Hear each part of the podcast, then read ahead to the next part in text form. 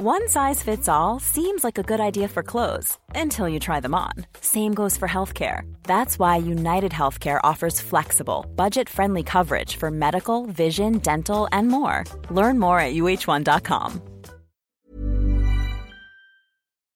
Porque el mundo actual no se entendería sin la economía y los negocios.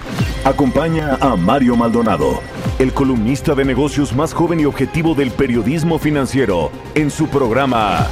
Bitácora de negocios.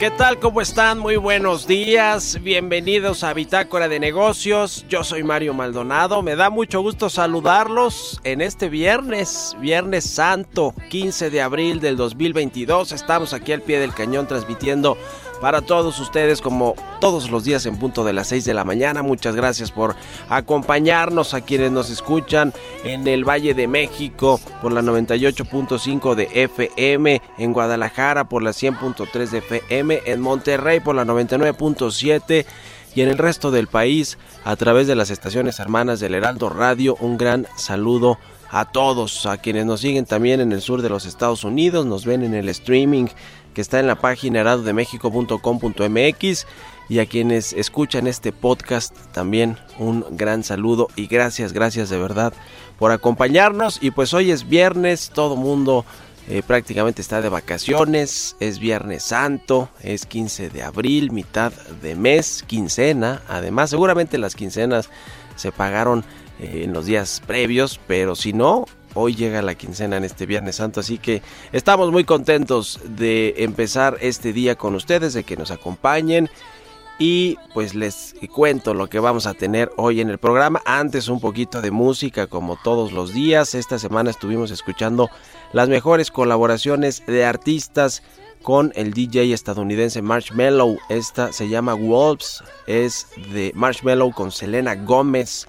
Es una cantante estadounidense que hizo esta colaboración con el DJ Marshmello en el 2017. Salió el 25 de octubre de 2017 esta canción y la vamos a estar escuchando este viernes. Así que acompáñenos y vamos a platicar como todos los días con Roberto Aguilar los temas financieros más relevantes. Hablaremos también con Ignacio Loyola, el diputado del PAN, diputado federal del PAN y secretario de la Comisión de Energía.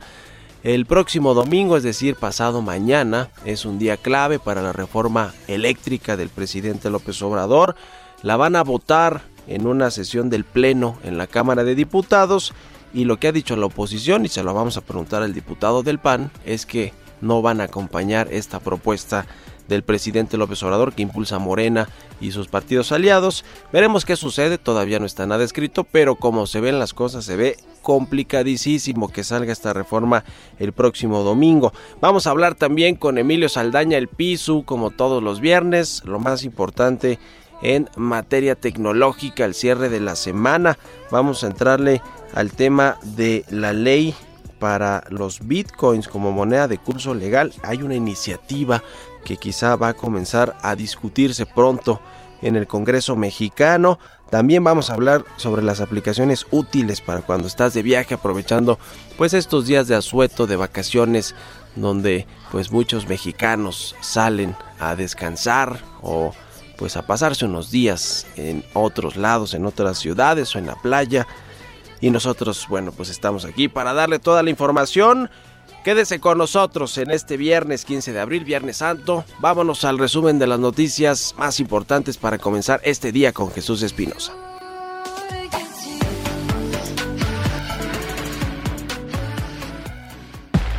El resumen.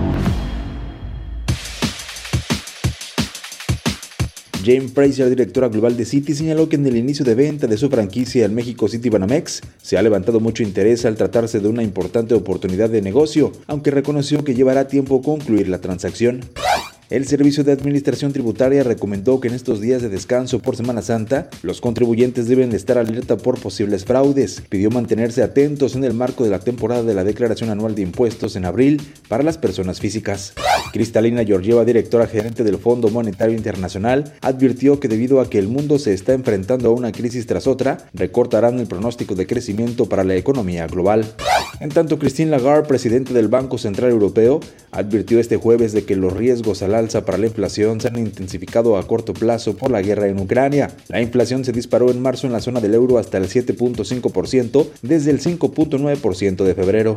Moody's confirmó este jueves que Rusia podría ser considerada en default si no paga dos vencimientos en dólares antes de que finalice el periodo de gracia el 4 de mayo.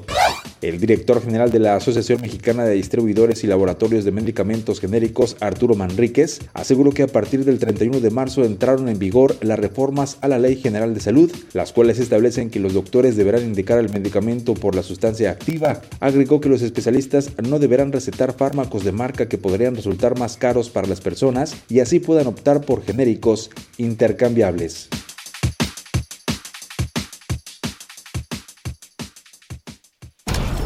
Bitácora de negocios en El Heraldo Radio. El editorial.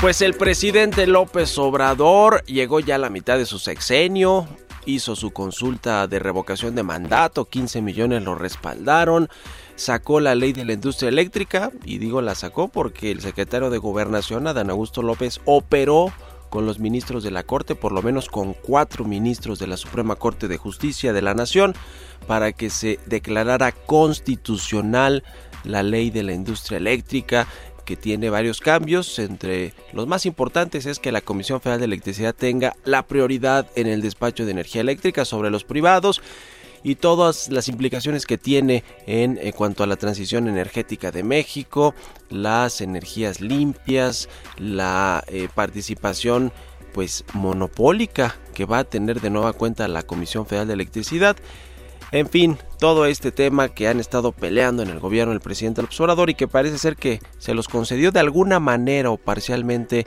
la Corte con esta votación de cuatro ministros que declaran constitucional o dejan en firme los cambios que hicieron a esta ley de la industria eléctrica que tiene todo que ver con lo que va a suceder el domingo, este domingo pasado mañana en la Cámara de Diputados porque junto con la ley de la industria eléctrica hay una reforma constitucional el presidente intentó por todos los medios, con todos los legisladores que lo apoyan, los de Morena, los del PT y los del Verde, con todos los gobernadores, con todo el aparato estatal del Estado mexicano para que se aprobara esta reforma, pero no le va a alcanzar. Ya veremos qué sucede el domingo, le comentaba al inicio del programa, pero todo indica que no va a alcanzarle los votos, no se van a alcanzar para sacar esta reforma eléctrica. Y después de esta reforma, viene otra iniciativa, la reforma electoral. El presidente quiere echar abajo al Instituto Nacional Electoral, quiere que los consejeros electorales sean elegidos por votación, que los elija el pueblo y no el Congreso, el Congreso de la Unión. Ya veremos qué sucede. Si no sale la reforma eléctrica, que es lo más previsible, menos va a salir la reforma electoral porque también requiere la mayoría calificada y va a tener que pues eh, eh, tener su plan B o plan C, su estrategia secundaria el presidente López Obrador, como ya la tiene con la reforma eléctrica y lo comentó esta semana, dijo que va a enviar una ley para cambiar eh, el tema minero y que el litio pues se mantenga como propiedad de la nación exclusivamente. Esa reforma a la ley, que no es una reforma constitucional, requiere una no requiere la votación calificada, la mayoría calificada, sino una mayoría, mayoría simple, que es así tiene en el Congreso. Quizá algo así veremos con la reforma electoral, porque cambiar todo el sistema y echar abajo a los consejeros del INE no le va a alcanzar al presidente López Obrador. Pero primero veamos lo que sucede este domingo y platicamos ya la próxima semana sobre cómo se movieron las cosas y lo que viene también de retos para el gobierno del presidente Andrés Manuel López Obrador. ¿Ustedes qué opinan? Escríbanme en Twitter, arroba Mario Mal y a la cuenta arroba Heraldo de México. Economía y mercados. Y ya está con nosotros Roberto Aguilar con los temas financieros más relevantes, la lista de Forbes 2022, los multimillonarios. Mi querido Robert, ¿cómo quedó esa lista? Mi estimado Mario, muy buenos días. Fíjate que hoy eh, te quiero comentar acerca del listado. Ya habíamos tenido la oportunidad de platicar sobre justamente la lista de millonarios que hace Forbes para todo el mundo, pero ahora específicamente la de México que se acaba de dar a conocer también y que tiene temas muy interesantes porque en general eh, los empresarios mexicanos pues sí eh, tuvieron un incremento de sus activos eh, la mayoría. Ahora vamos a platicar un poco sobre el tema pero fíjate que es interesante porque la revaloración de las fortunas de los mexicanos no viene precisamente de la economía, porque la economía, como lo hemos platicado, Mario, pues no tuvo un desempeño positivo porque no alcanzamos a recuperar lo que se perdió justamente con la pandemia. Eh, como tú sabes, el año pasado se creció arribita del 5% y teníamos, traíamos, veníamos arrastrando una caída de más de 8% justamente en 2020. Así es que este impulsor más bien fueron los mercados y las inversiones y las participaciones que cada uno de estos empresarios tienen en empresas públicas que bueno pues vieron justamente eh, y alegremente diría yo Mario pues cómo subieron sus cotizaciones. Eso sí hay que considerarlo un poco como rezagado respecto a lo que sucedió en Estados Unidos pero sin embargo no deja de ser importante porque en medio de esta situación de recuperación de más aliento en los mercados pues también hubo una serie de problemas eh, pues que tuvieron que ver, por ejemplo, con la, el cambio o el giro de la política monetaria que encabezaba o que encabeza Estados Unidos y el resto de los bancos centrales, el Banco de México también haciendo lo propio y también otros temas que al final del día tenían que ir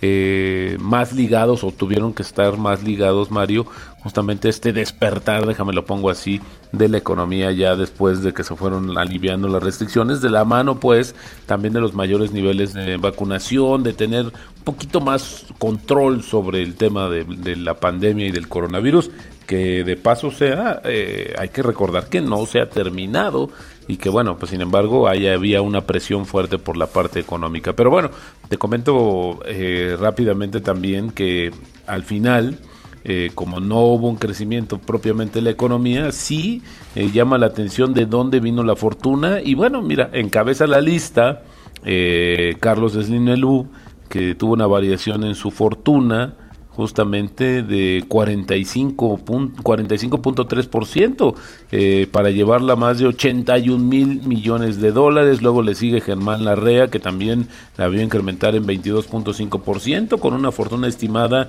en 30 mil 850 millones de dólares. Entonces, si ves la diferencia entre el primero y el segundo, sigue siendo muy amplia y ahí es donde justamente también pues eh, se ve justamente la concentración de la riqueza en estos empresarios connotados, importantes, que son dueños de grandes compañías que emplean muchos trabajadores.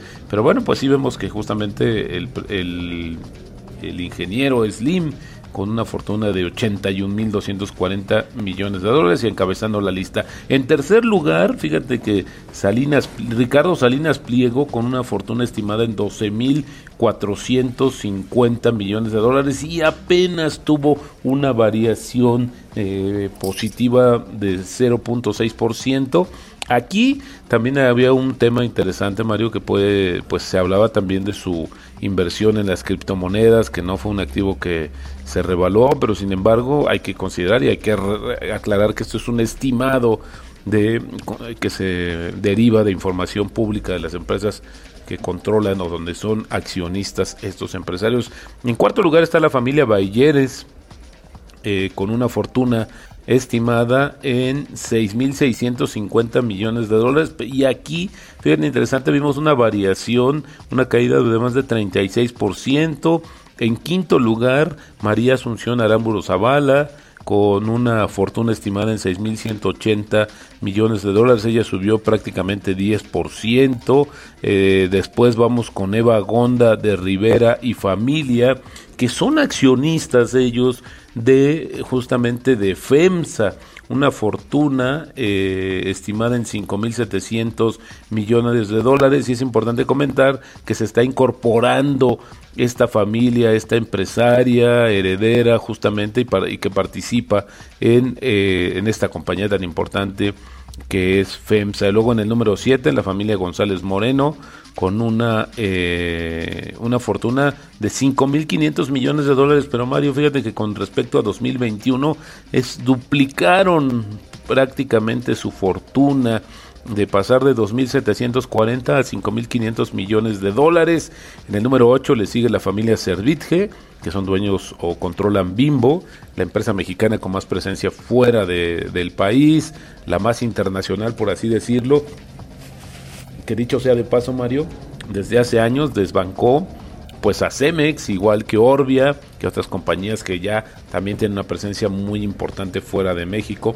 En noveno lugar está la familia Arango, eh, que todavía pues lo, que ellos vendieron, te acordarás, ellos fueron en algún momento dueños de Aurrera, le venden a Walmart y bueno, pues ellos todavía con una fortuna de 4.400 millones de dólares, una variación de apenas 2.3%. Y luego sigue Juan Domingo Beckman eh, con una fortuna de 4.059 millones de dólares y hay una variación, hay una caída de 43% justamente respecto a 2021. Pero es importante comentarlo, eh, eh, Mario, que aquí lo que sucedió es que hubo una escisión de la fortuna y apareció una nueva mujer en la lista, que es familiar justamente de estos dueños de, de esta marca emblemática de, de, tequila, que tiene un éxito muy importante en Estados Unidos y que por cierto, Mario, fíjate, hay estudios que, que señalan que, bueno, uno, el comportamiento tan positivo que tuvo el tequila, que progresivamente se ha adueñado de más territorios y más paladares en Estados Unidos, pero también su desempeño durante la pandemia, al grado tal, Mario, que hay estimaciones que anticipan que en tres años el tequila va a superar al vodka en Estados Unidos. ¿Cómo lo ves? Ya veremos a ver qué sucede con esta situación. Y luego nos vamos al número 11, Antonio del Valle Ruiz, este empresario que tiene dueño de Orbia y otros negocios, una fortuna estimada en 3.505 millones de dólares, con una variación también de 16.5%. Luego nos vamos con la familia Robinson Burs, los de Bachoco, que ya dice adiós a la bolsa, una fortuna de 3.100 millones de dólares, una variación de 3.3%. Luego vamos con Pablo Legorreta, una fortuna estimada también que está en el, en el rubro de farmacéutico, con una fortuna estimada este, en 2022 de 3 mil millones de dólares, subió 16% respecto al año pasado.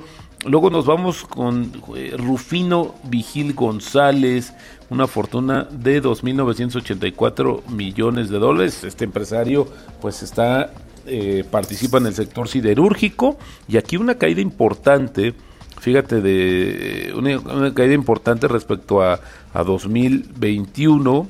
Eh, bueno, pues que ahí está también consignado. Luego está Karen Virginia Beckman Legorreta, que te decía, ella tiene una fortuna ya eh, eh, documentada de 2.841 millones de dólares. 16 sigue la familia Barragán con 2.700 millones de dólares. Subió también una, tuvo una variación como de 32%. Carlos Han Ron, que participa pues básicamente en la parte bancaria. Esta familia, estos em, eh, em, empresarios, 2.670 millones de dólares su fortuna de 2022, que creció 16%. Y bueno, pues como sabes, ellos buscando también hacerse del control de Banamex. El número 18 está la familia Charlevi con 2.300 millones de dólares.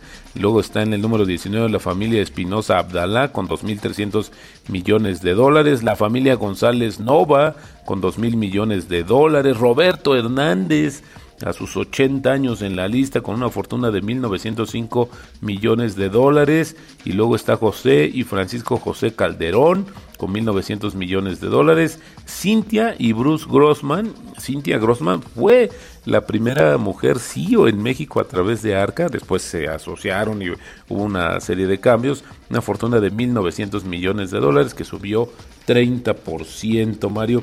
El número 24, Fernando Chico Pardo, que mira, trabajó con Carlos Slim en Imbursa, después siguió su camino de manera personal, con fondos de inversión, etcétera. Y bueno, pues ahora la joya de la corona es Azur, este grupo aeroportuario, una fortuna de 1.863 millones de dólares, un incremento de 15%. Luego le sigue la familia Michel González eh, en el lugar 25 con 1.800 millones de dólares. En el lugar 26 la familia Jorba Servitje con 1.700 millones de dólares. En el 27, la familia Chedragui Obeso con 1.600 millones de dólares. En el 28, en el comercio y en la farmacia, la familia Arroyo Chávez, 1.400 millones de dólares, una variación de 31%. En el número 29, Mario, la familia Martín Bringas, con 1.300 millones de dólares, también vieron crecer su fortuna casi 40%.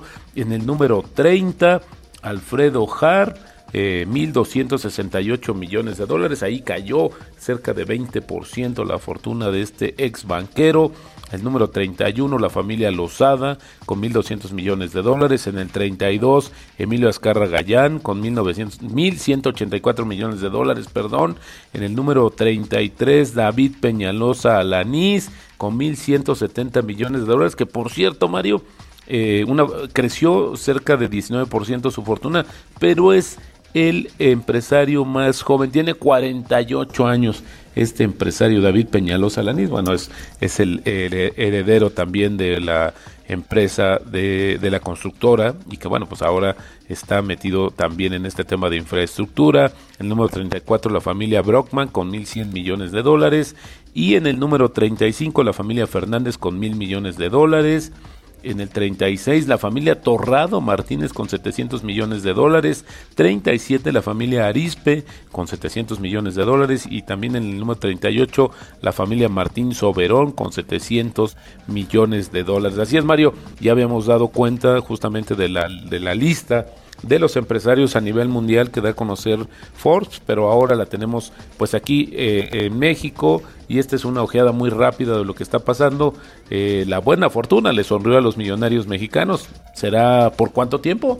Esa es la pregunta, ya veremos qué pasa en este 2022 que está un poco más complicado y sobre las decisiones también de política pública cómo inciden en sus respectivos negocios. Mario, pues hasta aquí, hasta aquí mi comentario. Muy buenos días. Buenísimo, mi querido Robert, muchas gracias. Roberto Aguilar, síganlo en las redes sociales, en Twitter, Roberto AH. Vamos a hacer una pausa rapidísima, regresamos.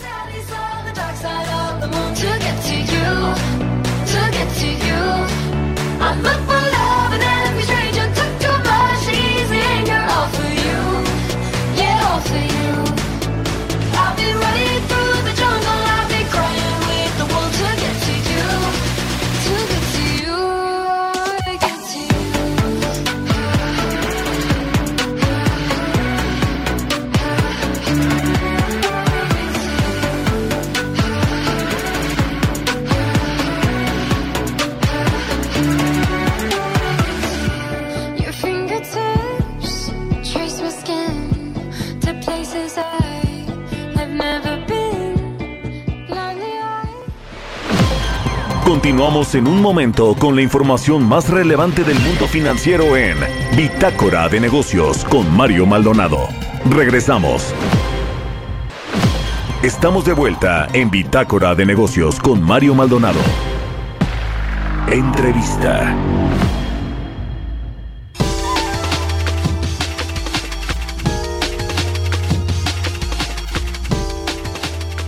Ya estamos de regreso aquí en Bitácora de Negocios y me da mucho gusto platicar con el diputado Ignacio Loyola Vera. Él es diputado federal por el Partido de Acción Nacional y secretario de la Comisión de Energía de la Cámara de Diputados. ¿Cómo está, diputado? Muy buenos días. Muy buenos días, a sus órdenes. pues mucho que platicar sobre el tema de la reforma eléctrica que se ha aplazado. Eh, Morena la quiere votar y la va a votar esta semana. Se puso como fecha límite para votar el dictamen el domingo. ¿Cuál es el planteamiento del Partido de Acción Nacional con respecto al dictamen que tiene Morena y los partidos aliados? Pues mire, el, la, la...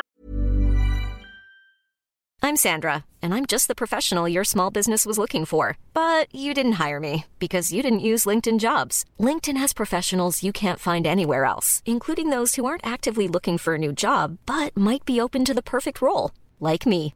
In a given month, over 70% of LinkedIn users don't visit other leading job sites. So if you're not looking on LinkedIn, you'll miss out on great candidates like Sandra. Start hiring professionals like a professional. Post your free job on linkedin.com/people today.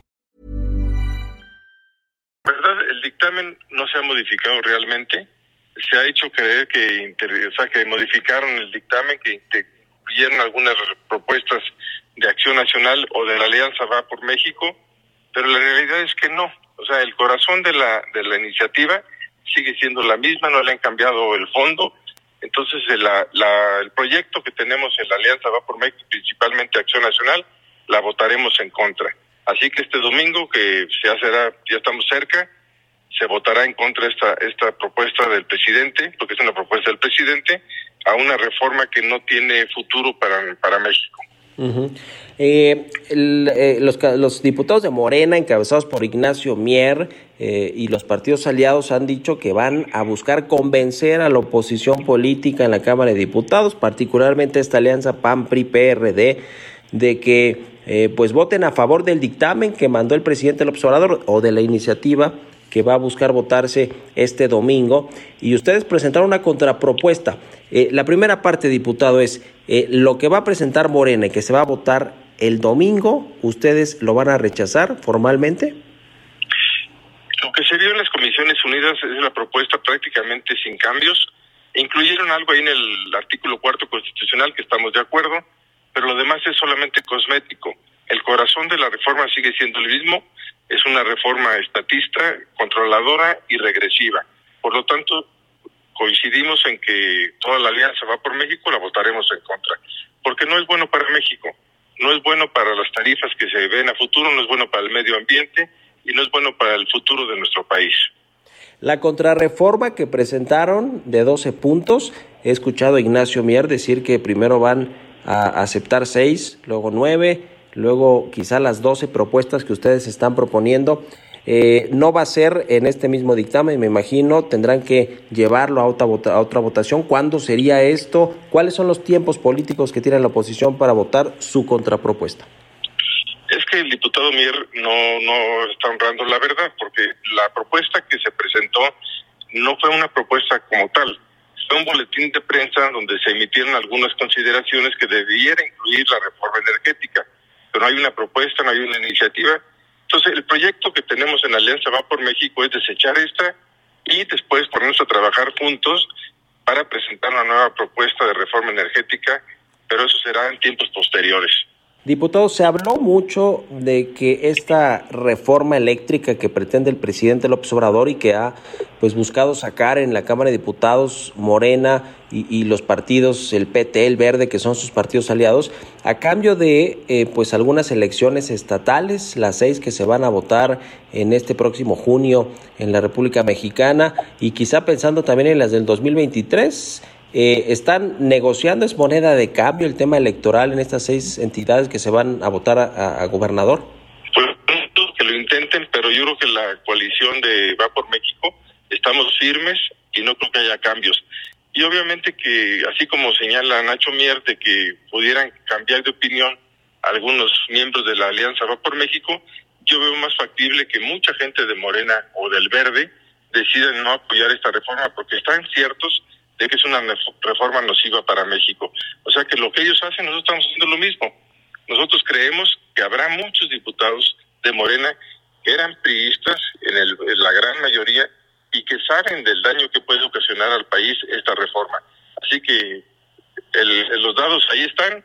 Vamos a presentarnos el domingo y yo espero que sea rechazada con la mayoría de Alianza Va por México y con alguna suma de algunos diputados del Verde que son jóvenes y ellos también entienden que no se puede apoyar una reforma que va en contra de, la, del medio ambiente, de las energías limpias, y los jóvenes pues eso les preocupa mucho. O sea, no podemos estar apoyando algo que va en retroceso a donde va el mundo. El mundo camina hacia energías limpias y pareciera que nosotros vamos en sentido contrario.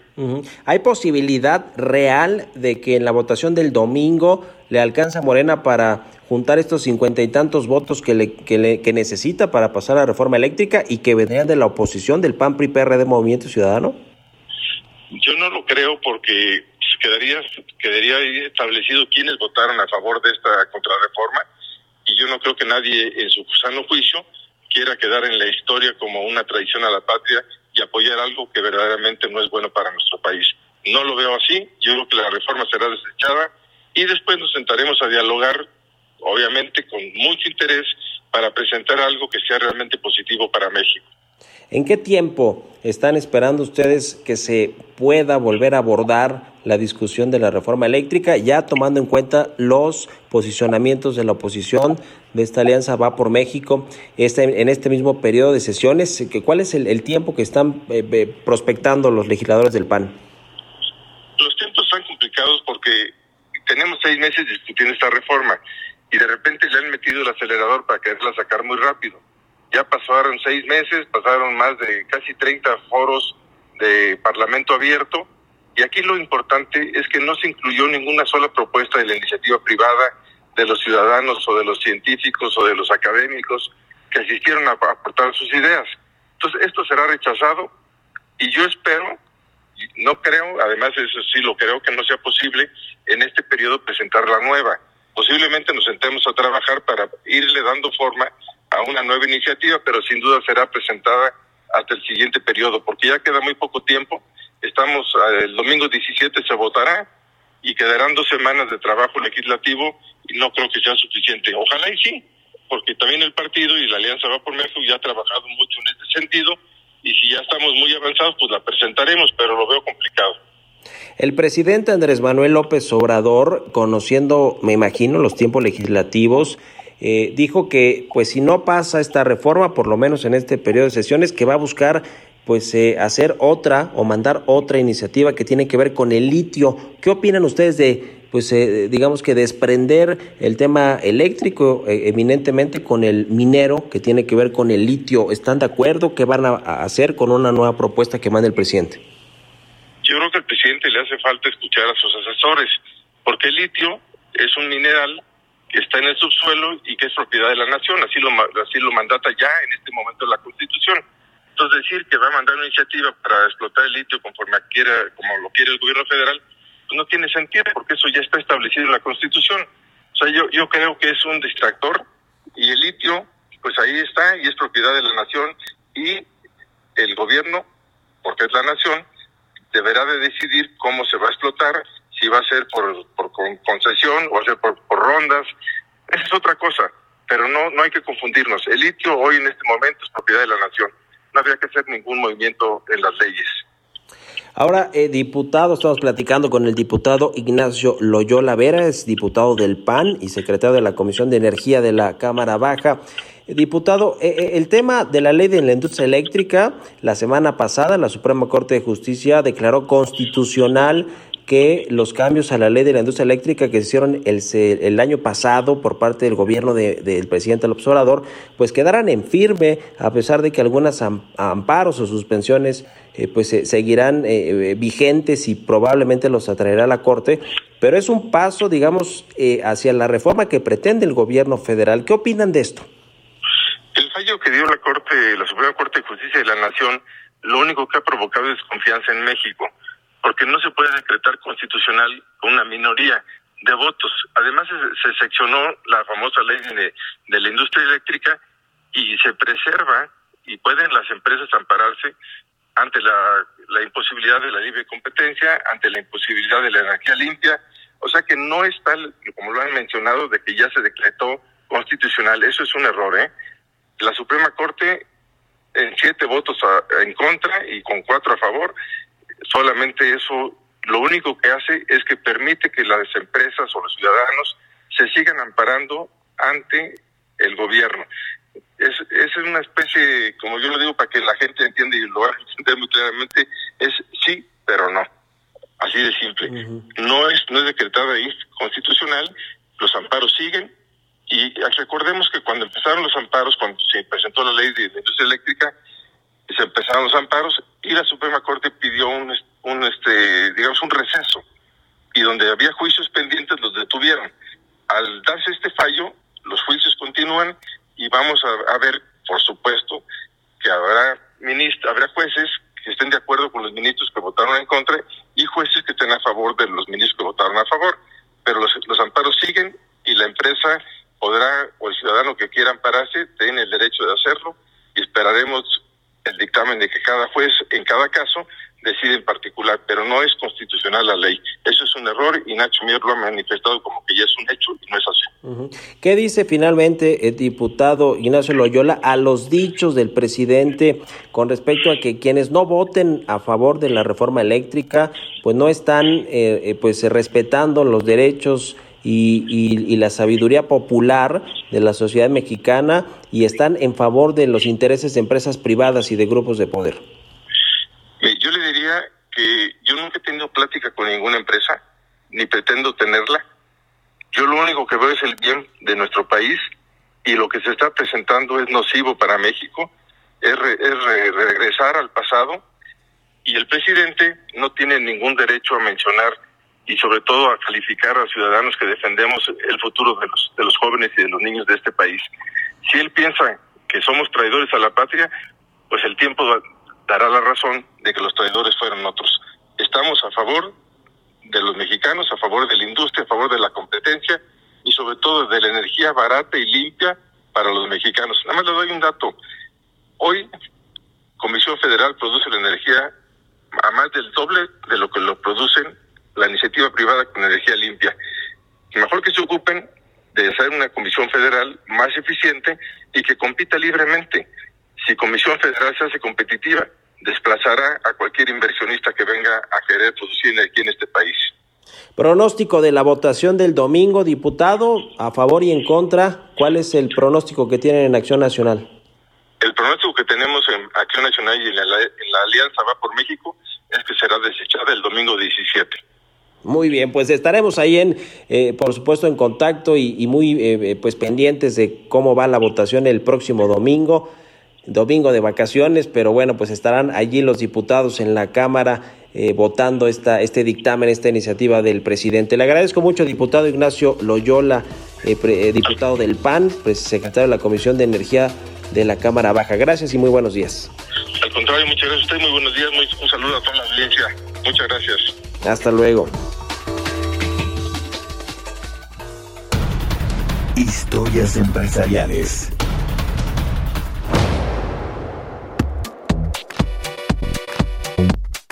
El Consejo de Liderazgo de Manufactura presentó a los ganadores de los premios que honran a las empresas y a los líderes de fabricación individuales que están dando forma al futuro de la fabricación global. ¿De qué se trata todo esto? Nos cuenta Giovanna Torres.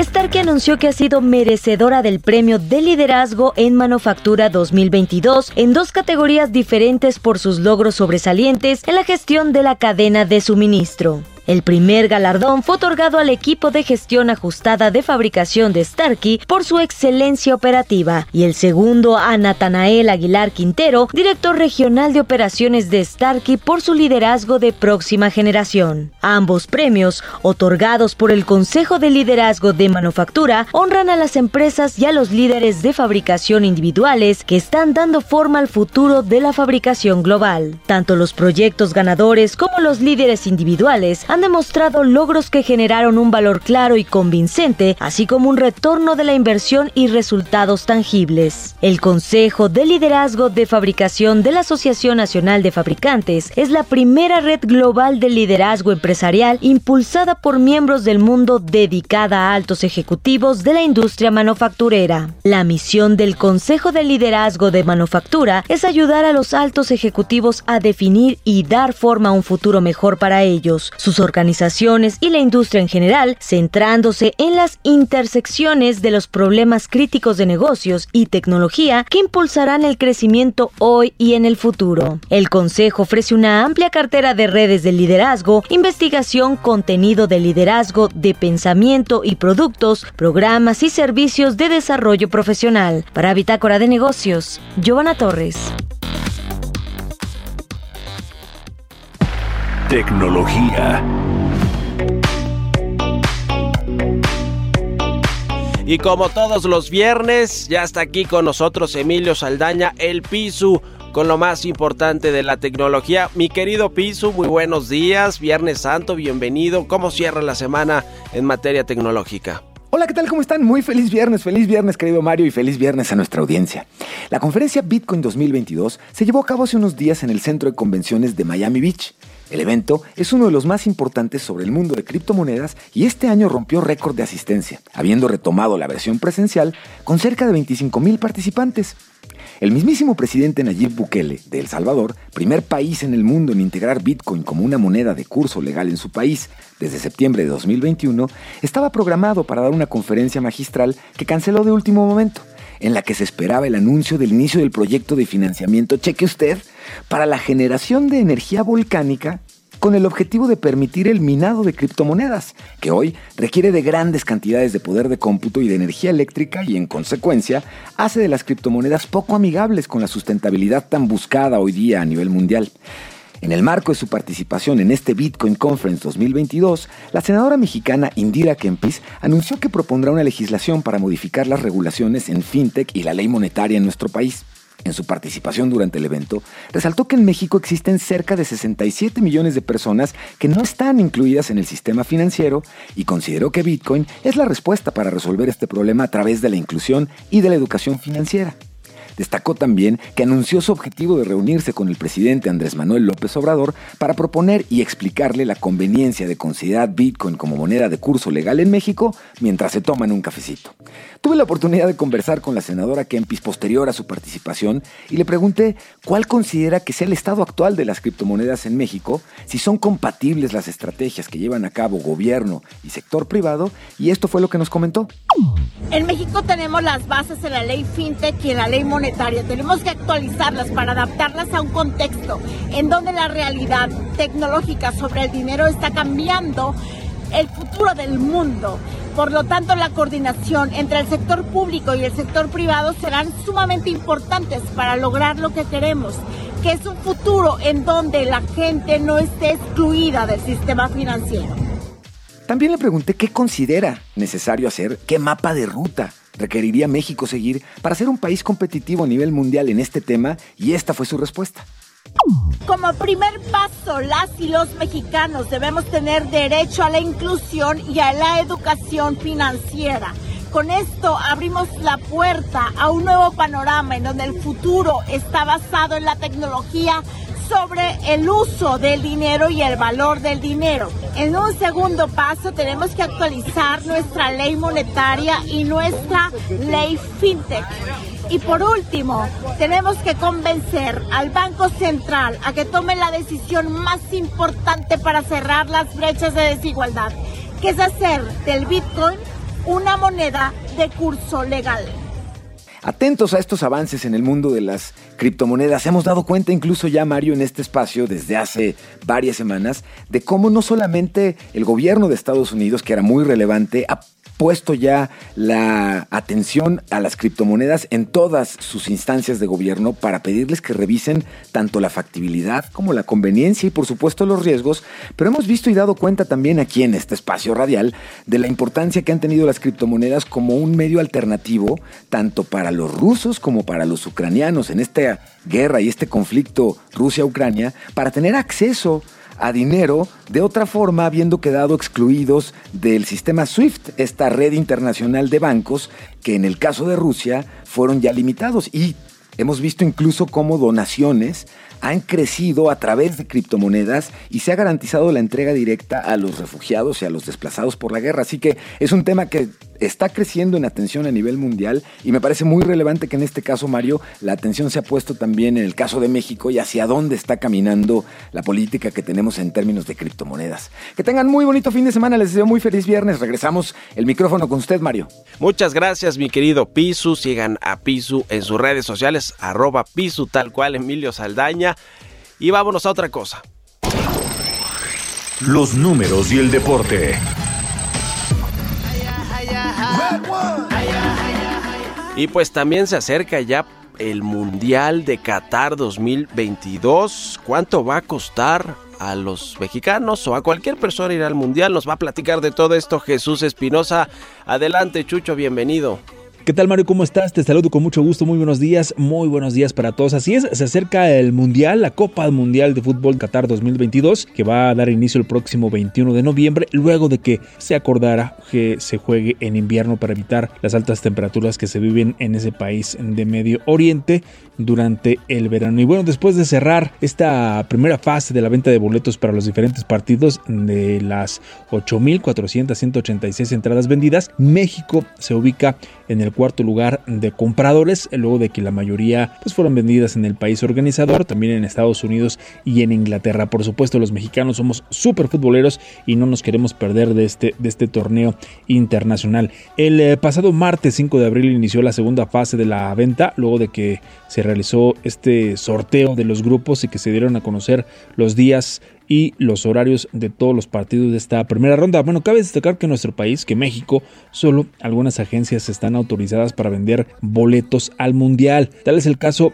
de una empresa que se llama Mundomex, cuyos paquetes para los primeros tres juegos van desde los 235 mil pesos a los 338 mil 240 pesos. Otra de las agencias autorizadas para vender boletos es Match Hospitality, eh, con costos que van desde los 182 mil pesos a los 686 mil pesos para los partidos de las semifinales y la final de este mundial.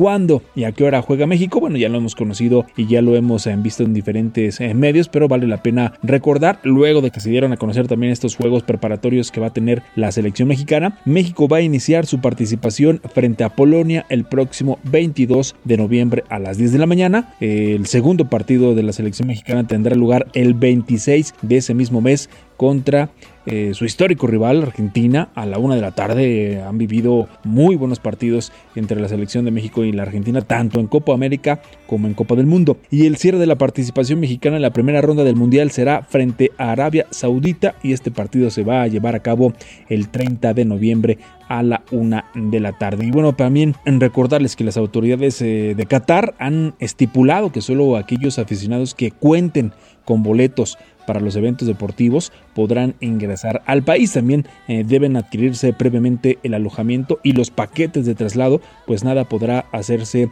improvisadamente, que es algo que nos gusta mucho los mexicanos, decirnos nos vamos a la aventura, no tengo boletos, no tengo pasaje, vámonos a Qatar y allá vemos cómo le hacemos esto. No será posible, de acuerdo a las autoridades de Qatar, tienes que tener tus boletos previamente y tienes que también tener y también tienes que tener eh, en reservación en, en, hoteles. La Secretaría de Relaciones Exteriores iniciará pues ya una campaña informativa para dar a conocer las restricciones y también las normas que rigen en Qatar a fin de evitar contratiempos durante sus viajes. Por su parte, también la Profeco alertó sobre los posibles fraudes en la venta de paquetes de viaje al mundial, algo que también se da mucho, así que hay que tener cuidado y hacerlo solamente con las empresas que están autorizadas por la FIFA. Mario, así las cosas para todos los mexicanos y para todos aquellos que quieran asistir al Mundial. Muy buenos días y que tengan un excelente fin de semana. Ahí está, pues interesante lo que va a suceder en el Mundial de Qatar y bueno, pues uno de los países también más caros es la verdad del Medio Oriente. Ahí están todos los datos. Muchas gracias a Jesús Espinosa y gracias a todos ustedes. Con esto nos despedimos. Les agradezco mucho que nos hayan acompañado este viernes con todo y todo es Viernes Santo. A los que madrugaron, a los que despertaron para escuchar el programa o a quienes lo están escuchando ya después en el podcast de Bitácora de Negocios. De verdad, muchas gracias. Se quedan en estas frecuencias de El Heraldo Radio con Sergio Sarmiento y Lupita Juárez. Nosotros vamos a la televisión y nos escuchamos aquí el próximo lunes como todos los días a las 6. Muchas gracias. Muy buenos días.